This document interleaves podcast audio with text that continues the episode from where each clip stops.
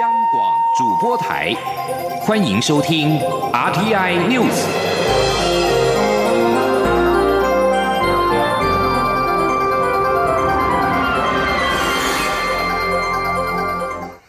各位好，我是李自立，欢迎收听这一节央广主播台提供给您的 RTI News。十七年前的今天，台北市和平医院因为严重急性呼吸道症候群 SARS 疫情宣布封院。蔡英文总统今天在脸书贴文回顾十七年前和平医院封院的历程，也呼吁大家在疫情面前要更团结，抛下彼此的政治成见，中央和地方政府和人民合作，应该携手对抗疫情。总统也指出，SARS 与和平医院封院的历程，让台湾社会知道。我们在医疗工位上的不足，以及中央跟地方在沟通上的不顺畅、错误的决策所将会带来的灾难。总统提到，防疫至今，全体国人都在中央流行疫情指挥中心的领导下相互配合、团结一致，让世界肯定我们的努力，甚至我们还有能力可以帮助国际社会。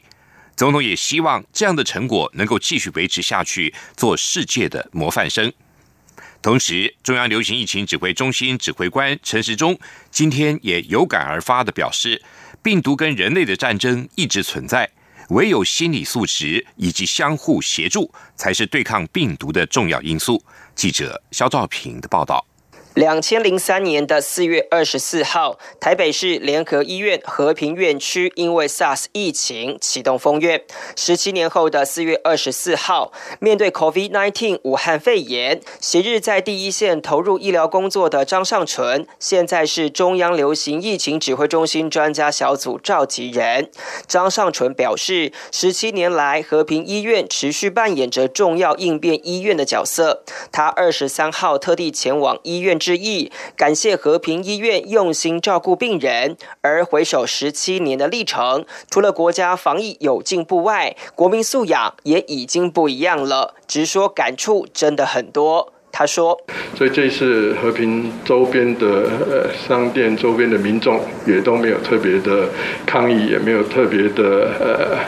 说恐惧哈。那所以也是都很正常的运作。那这次我们在整体呃国家的防疫作为上的非常大的进步，包括民众的一个部分也是非常大的进步。”指挥官陈时中则说：“病毒跟人类的战争是一直存在，而人心的心理素质跟相互协助才是这场战争的重要因素。”他说：“那十七年前的经验，也做了整体的国民的教育。那我们有非常强的哈，在我们的感染科的专科的医师，好形成我们专家的一个团团队哈。那我们有 CDC 很好的我们的防疫的医师，那裁剪的机构的素质整体都提高。”陈时中也有感而发的表示，跟疫病对战，生病的人跟接触者并没有罪，且人在最害怕、最孤独的时候，就需要社会的支持与医疗，而非猎巫。呼吁有同理心，才能共度难关。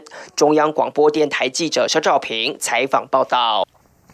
中央流行疫情指挥中心今天宣布，国内新增一例感染 COVID-19 武汉肺炎的确诊个案。这名确诊个案来自敦木舰队磐石军舰，在四月十八号到集中检疫所隔离裁剪，一采结果为阴性。四月二十二号出现了嗅觉异常、流鼻水、鼻塞等症状。二十三号再次裁剪，并后送就医，在今天确诊。指挥中心表示，国内目前有四百二十八例确诊，分别为三百四十三例境外移入、五十五例本土病例以及三十例敦木远训支队。确诊个案当中，六个人死亡，两百六十四人解除隔离，其余的在住院隔离中。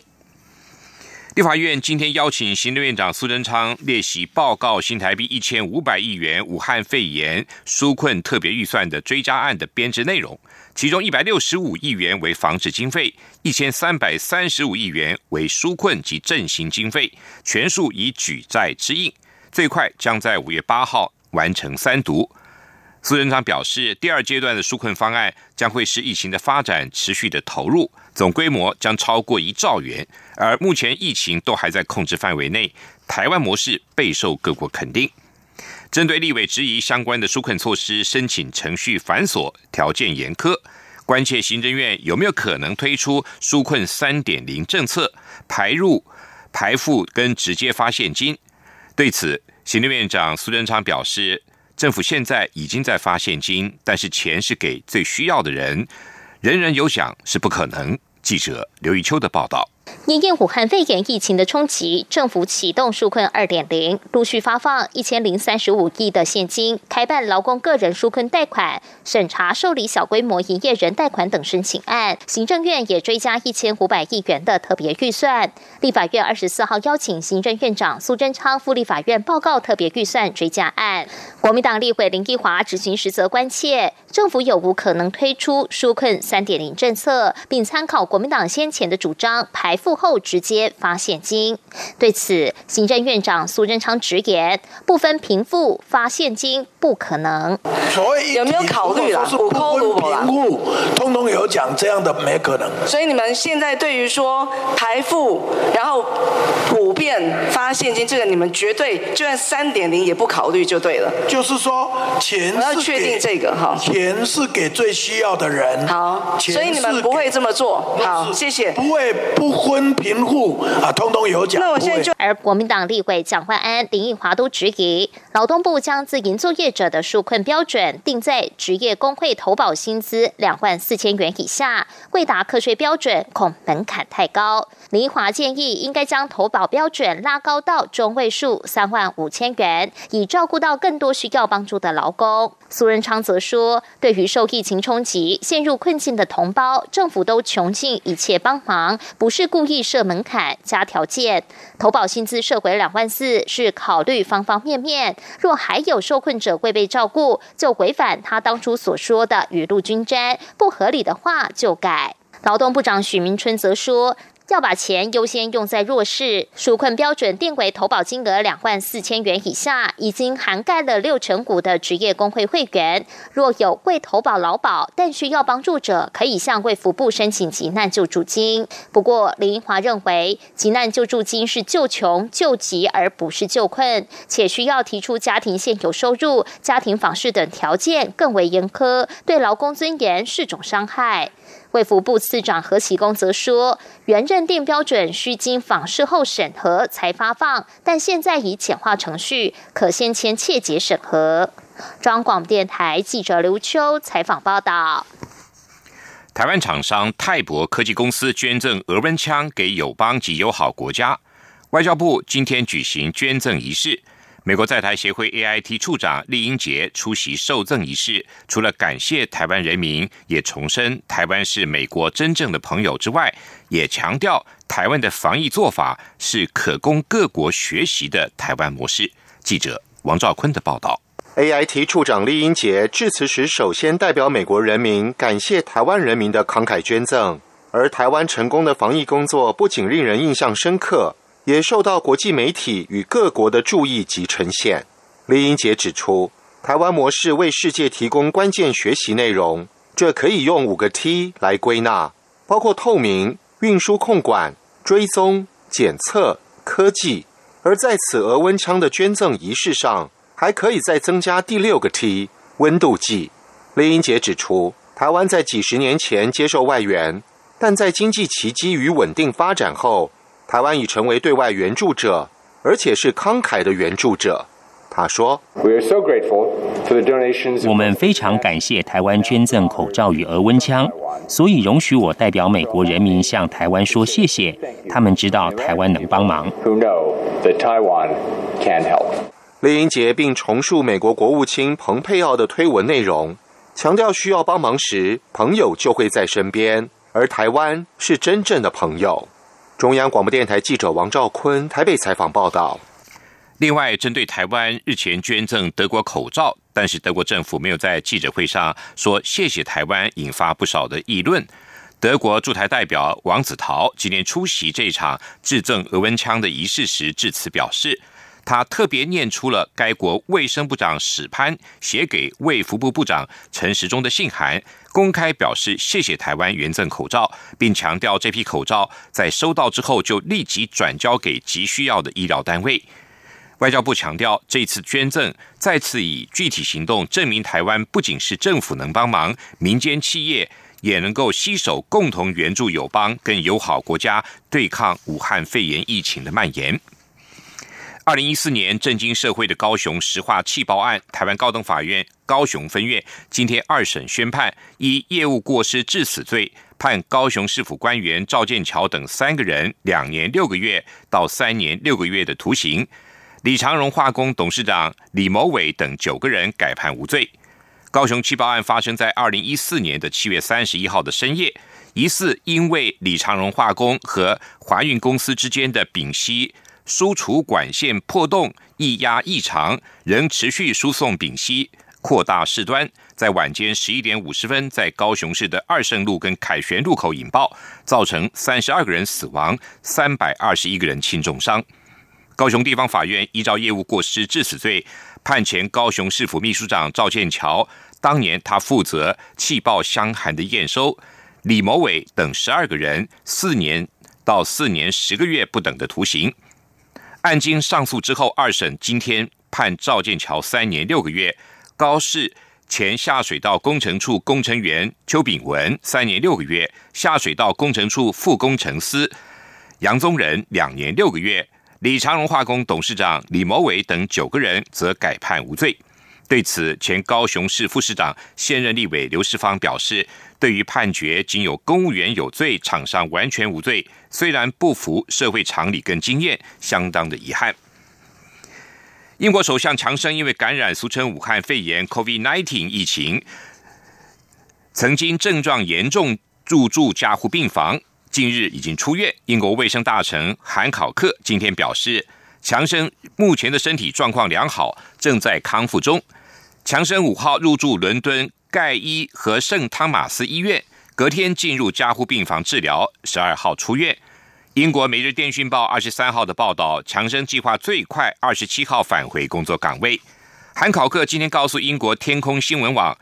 确信一旦医生许可，强生就会回到工作岗位。韩考克还表示。时间点是由首相征询医师的意见做决定。强生的身体状况很好，明显正在复原中。武汉肺炎 （COVID-19） 全球大流行，欧洲国家受创严重。发行社依据官方会诊的数据显示，截至台湾时间今天下午的三点四十分，武汉肺炎全球死亡病例已经突破了十九万例，其中近三分之二在欧洲。欧洲总计有一百二十九万六千两百四十八人确诊，十一万六千两百二十一人病亡。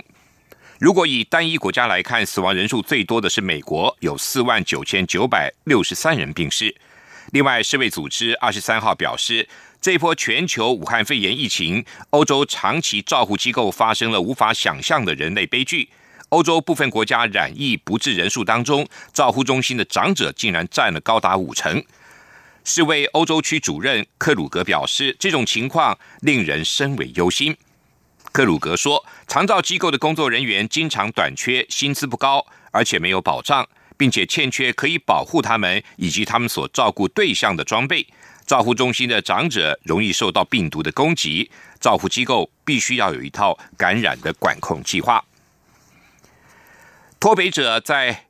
南韩首尔经营的线上媒体《每日北韩》报道，一名试图投诚到中国的男性脱北者，在中国接受检测之后，确诊感染了俗称武汉肺炎的 COVID-19 疫情，目前在一家中国的医院治疗中。根据《每日北韩》在中国的消息人士，这名脱北者四月二十号下午在北韩咸镜北道试图透过。图门江时遭到中国边防部队开枪射击，事发之后，他被送到中国吉林省龙井市的一家医院，在院中验出了武汉肺炎的阳性反应。根据报道，这家医院在隔离这名男子之后，限制所有人员入院。每日北韩无法证实中国当局将如何处理这起感染病例。北韩持续否认境内有任何武汉肺炎的感染病例。并将此归功于优越的社会主义公共卫生制度。每日北韩曾报道，北韩疑似爆发疫情。一篇在三月初所刊登的文章就指出，一百八十名北韩军人可能已经在一月到二月间死于类似冠状病毒所引起的症状。每日北韩也报道，截至二月底，北韩可能已经有二十三个人染疫丧生。这里是中央广播电台台湾之音。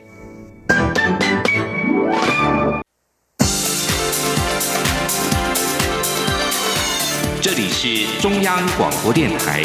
台湾之音，欢迎继续收听新闻。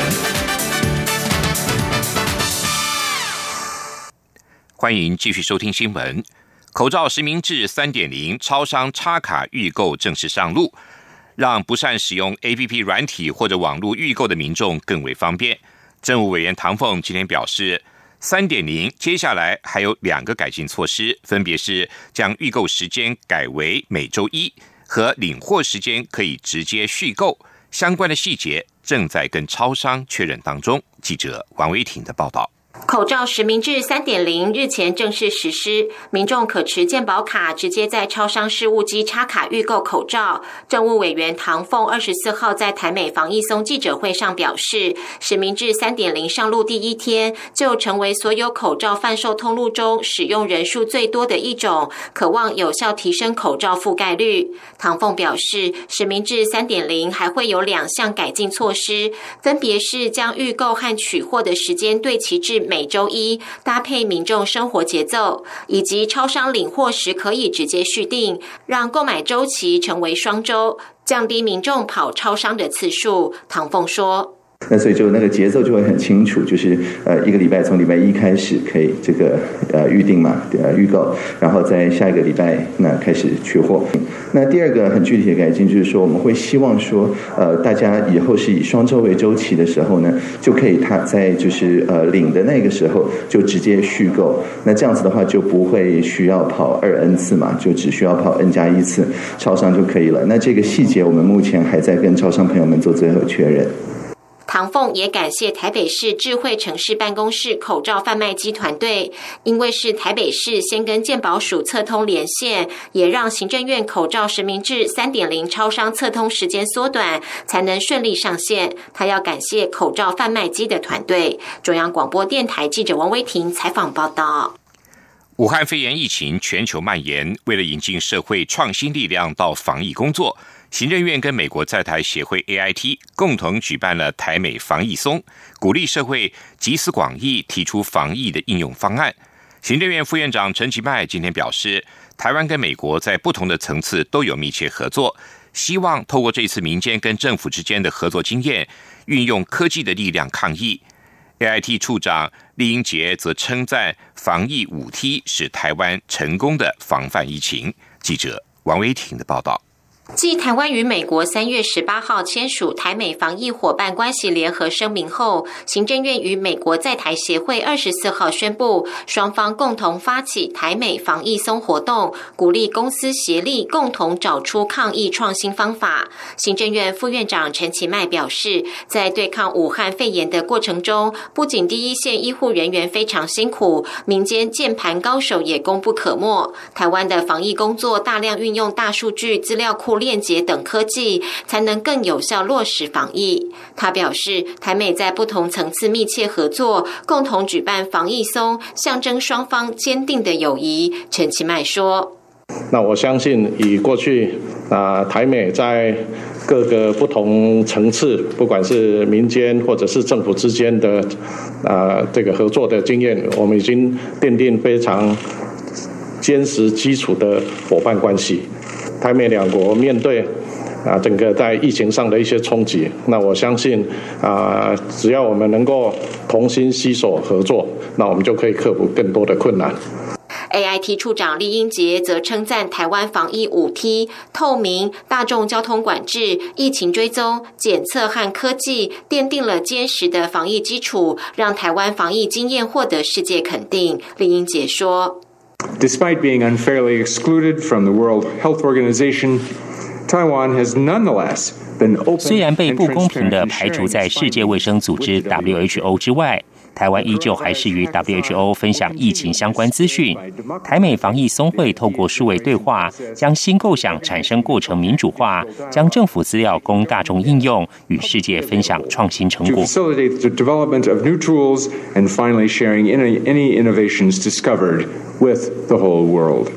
政务委员唐凤表示，台美防疫松共有六大主题，包括管理防疫相关资源、迈向疫后过渡措施、保护社会弱势族群、预测工具支援决策、支援前线防疫人员和善用资料风险沟通。唐凤表示，参加者不限资格，但至少要有一名成员是医疗、工卫等领域专家。另外，由于受疫情的影响，台美防疫松也改采远距影片评比，预计五五月十八号公布评比结果。中央广播电台记者王威婷采访报道。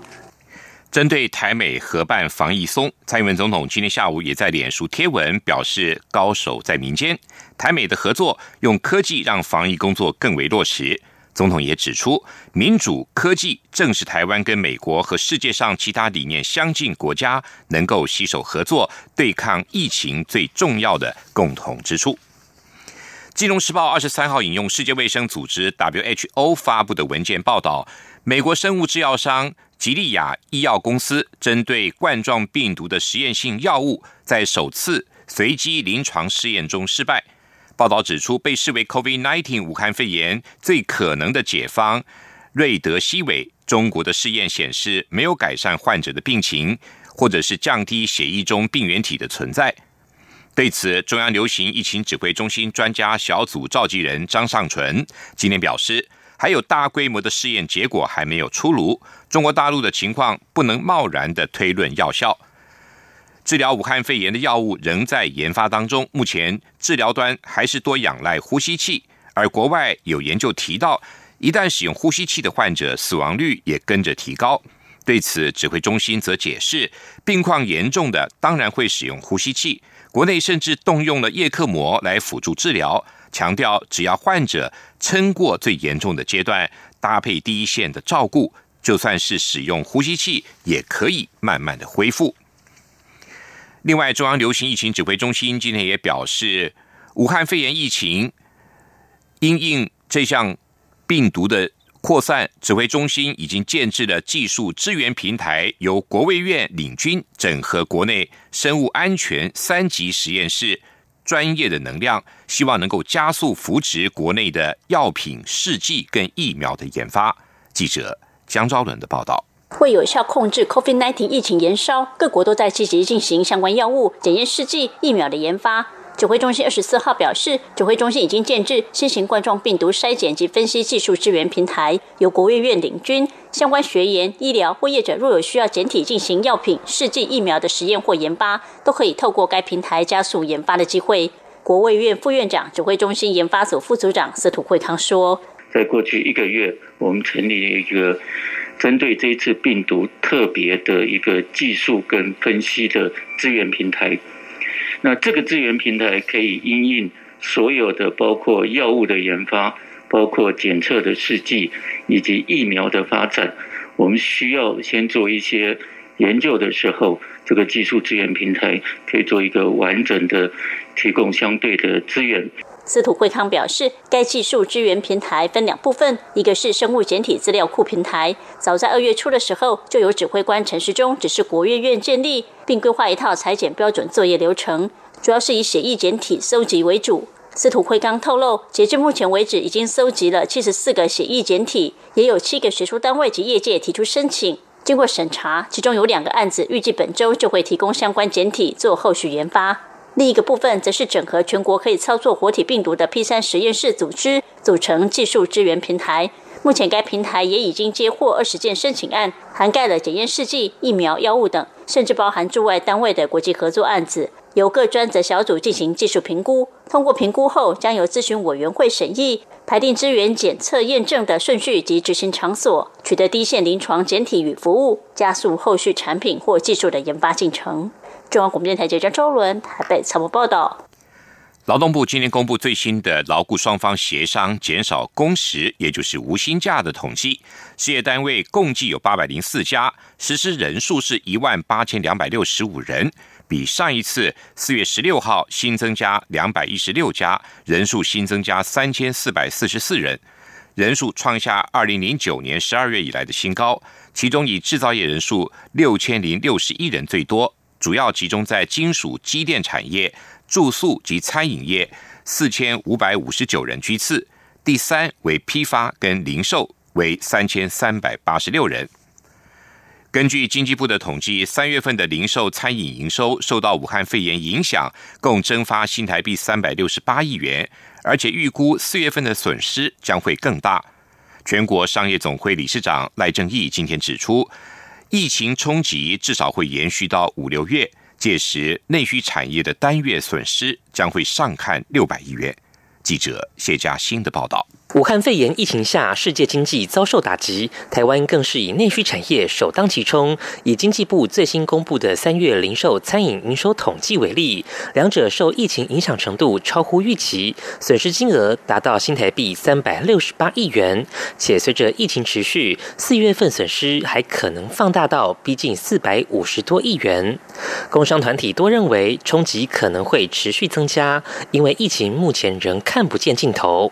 全国。中小企业总会理事长李玉佳指出，一般预估疫情将在上半年趋于和缓，但如今看来并不容易，对中小企业的冲击可能持续。而政府的各项纾困措施，应可帮企业续命一到两个月。全国商业总会理事长赖正义则直断，疫情上半年难以结束，对内需产业的冲击至少会到五六月，且损失金额将逐月放大，六月损失可能上看六百亿元。他说：“当总会员统计出来数据一直在往下滑，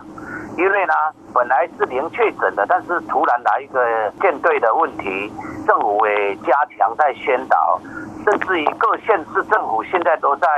封城演习，大家呢非常的惊恐，消费会比三月份还要严重。四月结束以后，五月份我想也还会这样，我预估还会再加重的。”增加个两成以上。赖正义还建议政府防疫纾困及振兴经济三者应改为同时并进，且要取得平衡。中央广播电台记者谢嘉欣采访报道。继续进行今天的前进新南向。前进新南向。